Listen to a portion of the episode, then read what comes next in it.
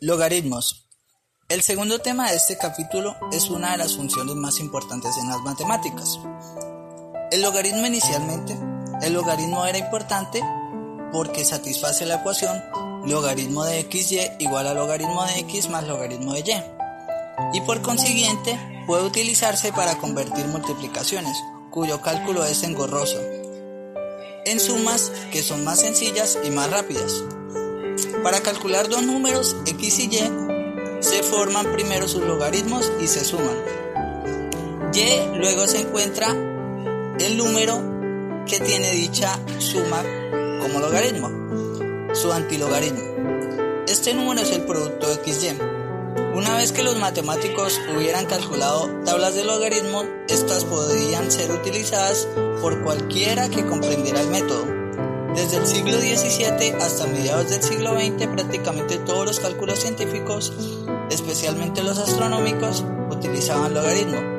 A partir de los años 60 del siglo XX, las calculadoras y los computadores electrónicos hicieron a los logaritmos obsoletos para fines de cálculo.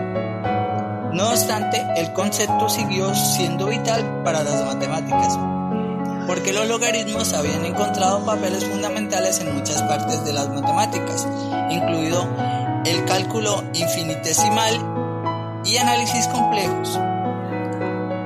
Muchos procesos físicos y biológicos incluyen un comportamiento logarítmico. Hoy día nos acercamos a los logaritmos considerándolos como el inverso de las exponenciales utilizando logaritmos en base 10, que son una elección natural para la notación decimal, decimos que x es el logaritmo de y si y es igual a 10 elevado a la x. Por ejemplo, puesto que 10 elevado a la 3 es igual a 1000, el logaritmo de 1000 en base 10 es 3. La propiedad básica de los logaritmos se sigue de la ley exponencial. 10 elevado a a más b es igual a 10 elevado a la a por 10 elevado a la b. Sin embargo, para que los logaritmos sean útiles tenemos que ser capaces de encontrar un x para cualquier irreal positivo, siguiendo el ejemplo de Newton y otros autores de su periodo. La idea principal es que en cualquier potencia racional, 10pq puede definirse como la raíz qésima de 10p puesto que cualquier número real x puede ser aproximado con precisión arbitraria por un número racional pq, podemos aproximar 10x por 10pq. Esto no es la manera más eficaz de calcular el logaritmo, pero es la manera más simple de demostrar que existen. Históricamente, el descubrimiento de los logaritmos fue menos directo. Empezó con John Napier Baron de Merchiston en Escocia. Él tuvo permanentemente interés en los métodos eficaces del cálculo e inventó las varas de Napier o huesos de Napier, un conjunto de palos marcados que podían utilizarse para hacer multiplicaciones de forma rápida y fiable, simulando métodos de papel y lápiz. Alrededor de 1594 empezó a trabajar en un método más teórico y sus escritos nos dicen que le llevó 20 años perfeccionarlo y publicarlo. Parece probable que su punto de partida fueron las progresiones geométricas, secuencias de números en las que cada término se obtiene del precedente multiplicándolo por un número fijo, tales como las potencias de 2, 1, 2, 4, 8, 16, 32, o las potencias de 10, 1, 10, 100, mil, diez mil, cien mil. Se había advertido hace, hacía tiempo que sumar los exponentes era equivalente a multiplicar las potencias.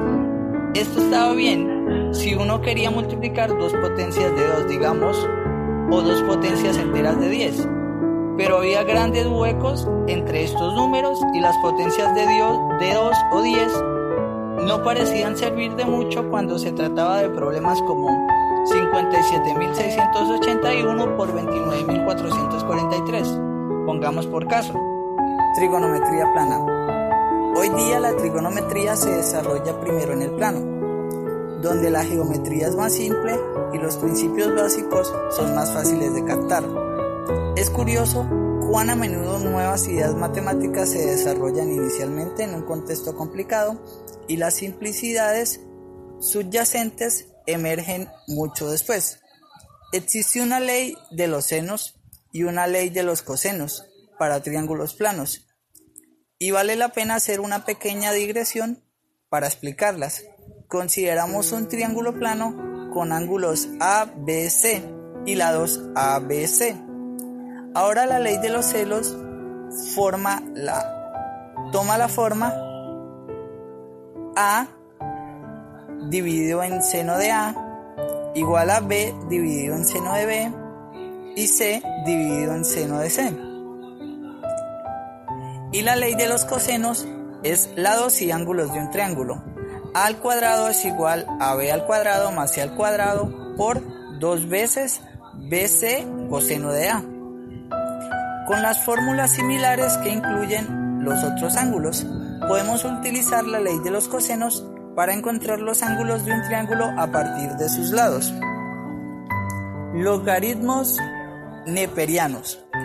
Mientras un buen varón estaba tratando de llenar de algún modo los huecos en las progresiones geométricas, el médico del rey Jacobo VI de Escocia, James Craig, contó a Napier el descubrimiento que era el em, eh, de amplio uso en Dinamarca, con el extraño nombre de prostaferesis. Este se refería a cualquier proceso que convertía productos en sumas. El método principal en uso práctico se basaba en una fórmula descubierta por Vieta. Seno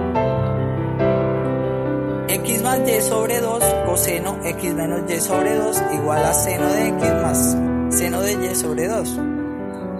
Si se disponía de las tablas de senos y cosenos, se podía utilizar esta fórmula para convertir un producto en una suma.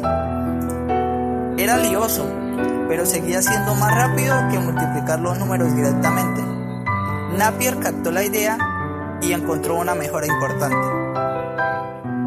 Formó una serie geométrica con una razón común muy próxima a 1, es decir, en lugar de potencias de 2 o potencias de 10, había que utilizar potencias de, digamos, 1,000001.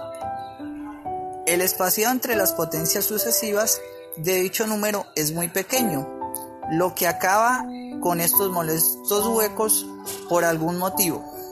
Napier escogió una razón ligeramente menor que 1. Al saber, Napier captó la idea y encontró una mejora importante. 0,999999. Por eso su serie geométrica va hacia atrás de, de un número grande a otros cada vez más pequeños. De hecho, él empieza con 10 millones, 10, 10 millones y luego lo multiplicaba por potencias sucesivas de 0,99999. Si escribimos Naplot x para el logaritmo neperiano de x, este tiene la curiosa característica de que Naplot 10 millones es igual a 0 y Naplot 9 millones 999.999 es igual a 1 y así sucesivamente el logaritmo, el logaritmo neperiano Naplot x satisface la ecuación. Naplot x Naplot 10 elevado a la 7 xy es igual a Naplot x más Naplot y. Esto puede utilizarse para el cálculo porque es fácil multiplicar o dividir por una potencia de 10, pero no es elegante. No obstante, es mucho mejor que la fórmula trigonométrica de Vieta. Logaritmos de base 10. La siguiente mejora llegó cuando Henry Beach, el primer catedrático sevillano de geometría de la Universidad de Oxford, visitó a Napier. Bridge sugirió reemplazar el concepto de Napier por uno más simple, el logaritmo en base 10. L igual al logaritmo de 10, x que satisface la condición x igual a 10 elevado a la l. Ahora, logaritmo de 10xy igual a logaritmo 10x más logaritmo 10y. Y todo es fácil.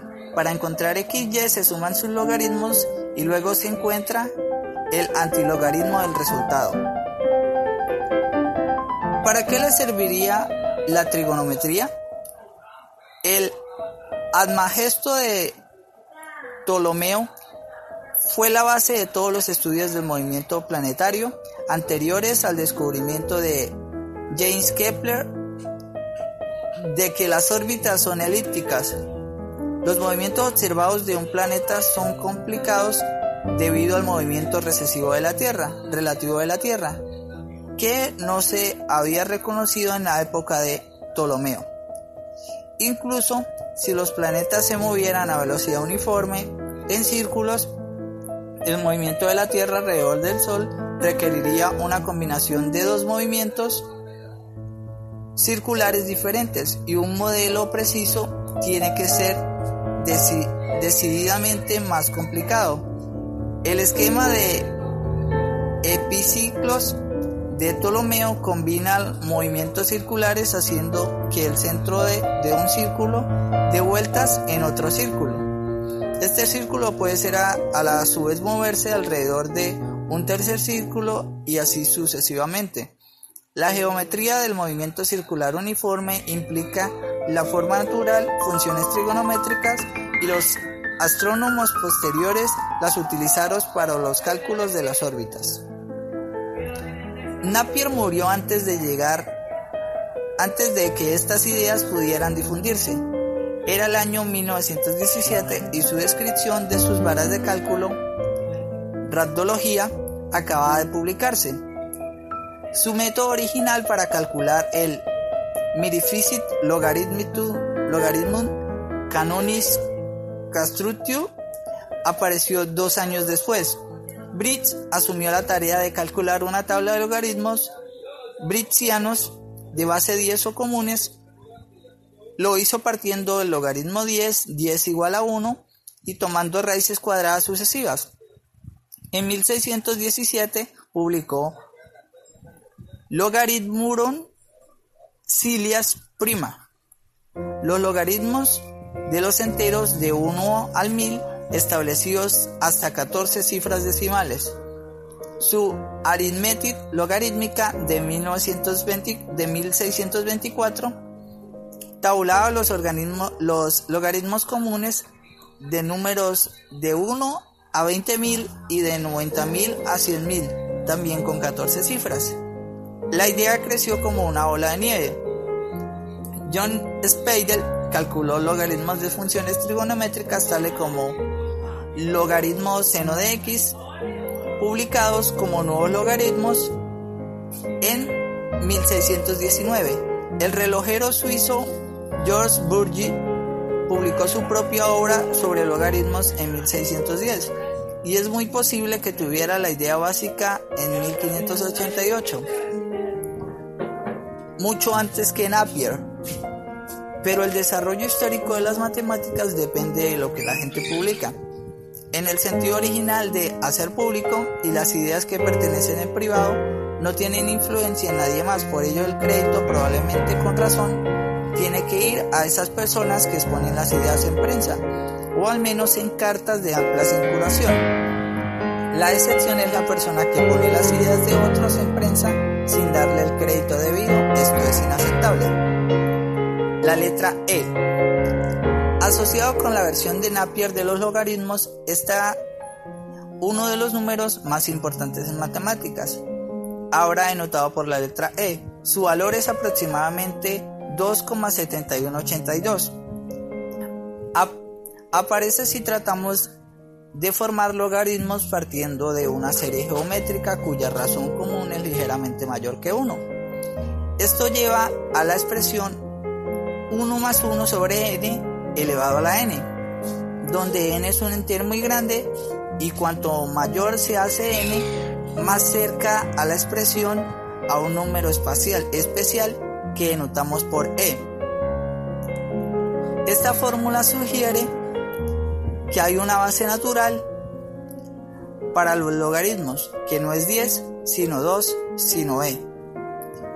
El logaritmo natural de x es un número que satisface la condición x igual a logaritmo y en matemáticas actuales el logaritmo natural y igual a logaritmo de x, a veces la base e se hace explícita como y igual al logaritmo de x a la 1. Pero esta notación está restringida básicamente a las matemáticas escolares porque en ciencias y en matemáticas avanzadas los únicos logaritmos de importancia son los logaritmos naturales. Los logaritmos en base 10 son mejores para cálculos en notación decimal, pero los logaritmos naturales son fundamentales desde el punto de vista matemático. La expresión e a la x se llama exponencial de x y es uno de los conceptos más importantes de todas las matemáticas. El número e es uno de los más números especiales que aparecen en matemáticas y tienen una gran trascendencia. El más familiar de tales números es n. Estos dos son la punta de un iceberg. Hay muchos otros. Presumiblemente son también los números especiales más importantes de las matemáticas actuales porque afloran por todo el paisaje matemática. ¿Dónde estaríamos sin ellos? Sería difícil subestimar la deuda que tenemos con aquellos individuos previsores que, que inventaron los algoritmos y la trigonometría y pasaron años de su vida calculando tediosamente las primeras tablas numéricas de tales cantidades. Sus esfuerzos prepararon el camino para una comprensión científica cuantitativa del mundo natural y permitieron la generalización de los viajes y el comercio al mejorar la navegación y la cartografía. Las técnicas básicas de topografía se basan en cálculos trigonométricos. Incluso hoy, cuando los equipos utilizan láseres y, los cálculos se hacen en un sheet construido a medida, los conceptos que el láser y el sheet incorporan son descendientes directos de la trigonometría que intrigaba a los matemáticos de la India y Arabia antiguas. Los logaritmos hicieron posible que los matemáticos hicieran cálculos de forma rápida y exacta. Veinte años de esfuerzo por parte de un matemático en un libro de tablas ahorraron decenas de miles, hombre años de trabajo posterior. Entonces se hizo posible realizar análisis científicos que de otra forma hubieran llevado demasiado tiempo, incluso sin computadores, utilizando solo papel y lápiz y el cerebro humano. La ciencia no podría haber avanzado sin alguno de estos métodos. Los beneficios de una idea tan simple han sido verdaderamente incalculables. ¿Para qué nos sirve la trigonometría?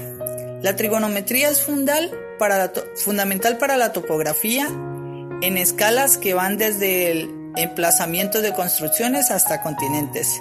Es relativamente fácil medir ángulos con alta precisión, pero las distancias son mucho más difíciles, especialmente en un terreno abrupto. Por eso los topógrafos empiezan haciendo una medida cuidadosa de una longitud de la línea de la base, es decir, la distancia entre dos puntos concretos, luego toman una red de triángulos y utilizan los ángulos medios. Más trigonometría para calcular los lados de estos triángulos, de este modo puede construirse un mapa preciso de toda el área de interés. El proceso se conoce como triangulación para comprobar su precisión. Puede hacerse una segunda medida de distancia una vez que la triangulación se ha completado.